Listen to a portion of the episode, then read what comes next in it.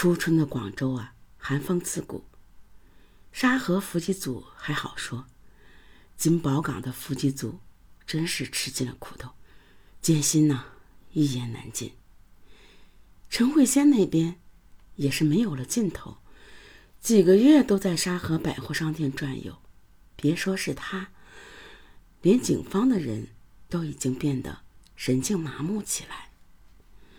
难道当初的判断有误？难道凶手不会再来沙河百货了吗？专案组呢，决心克服一切困难，坚持把两个伏击组继续下去，争取能够早日抓住凶手。这天，警员戴炳根负责与陈慧仙搭档，他们来到沙河百货，转来转去。就转到了沙河电影院附近。陈慧仙望着电影海报栏出神。毕竟，她只有二十多岁，这样转悠的生活简直是一种痛苦的折磨。戴炳根望着他的背影，一时间也不知道该说什么好。这时呢，电影散场了，电影院一下子涌出许多人来。他们从放映场的小门口里走出来，朝大门口拥过来。戴炳根正要将恋恋不舍的陈慧仙往外拉，突然发现他的身子正在不停的颤抖着，打着哆嗦。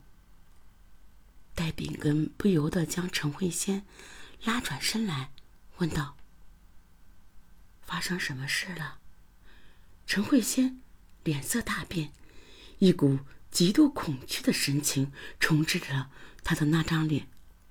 我看见他了，他就在那儿。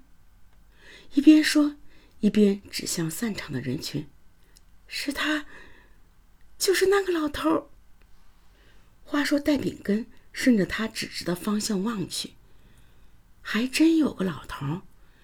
那个老头看上去有四十多岁。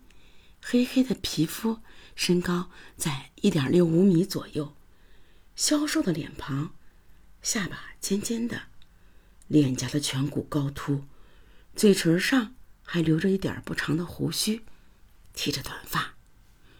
最重要的是，在初春的时候，他竟然只穿着一件长袖的衬衣，扣着袖口。这不跟陈慧仙和谢福英所描述的那个变态的杀鸡凶手的外貌一模一样吗？戴炳根的脑袋里嗡的响了一声，二话不说，跟小组其他几个成员打了个手势，就把这个老头请进了派出所。审讯室里，警方对此人进行了严密的侦讯。老头交代，其叫桂佑滋。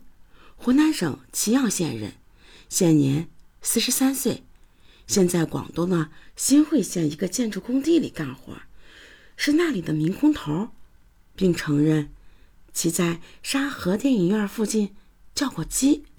警方欣喜若狂，立即派人奔赴新会县其所说的工地进行搜捕。没想到，在其屋内的木柜里发现了一条军用皮带。在审讯过程中，专案组专门从市公安局请来的预审专家说，不知出于什么原因，桂佑滋对那种剃着短发的暗娼有着说不出的好感。他所叫的暗娼无一例外都是剃着一头短发的，而金宝岗上发现的三具女尸全部都是剃着短发。专案组感到越来越接近。迷雾的尽头了，最后需要做的就是立即派人赶赴湖南做谢富英的工作，让其来广州进行最后的辨认。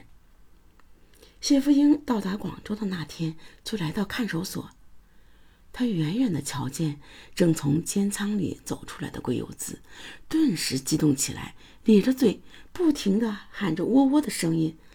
陪同其的丈夫在一旁翻译说：“他说。”那就是害他的人。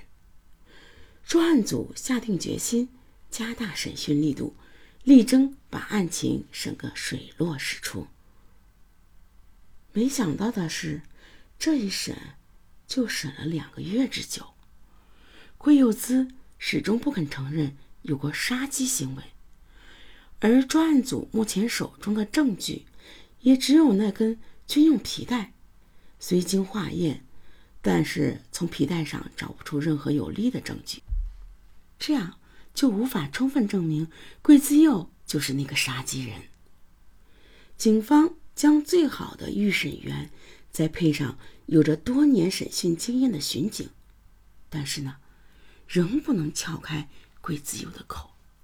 最让警方泄气的是，他们重新找来陈慧仙和谢富英，让他俩重新辨认桂自佑。这回，陈慧仙仔细的看了看桂自由后，犹豫了一会儿，才说道：“他剃了光头，看上去有七八分像。”而谢富英说的更可怕。他有两三分像，案情一下子就跌到了低谷。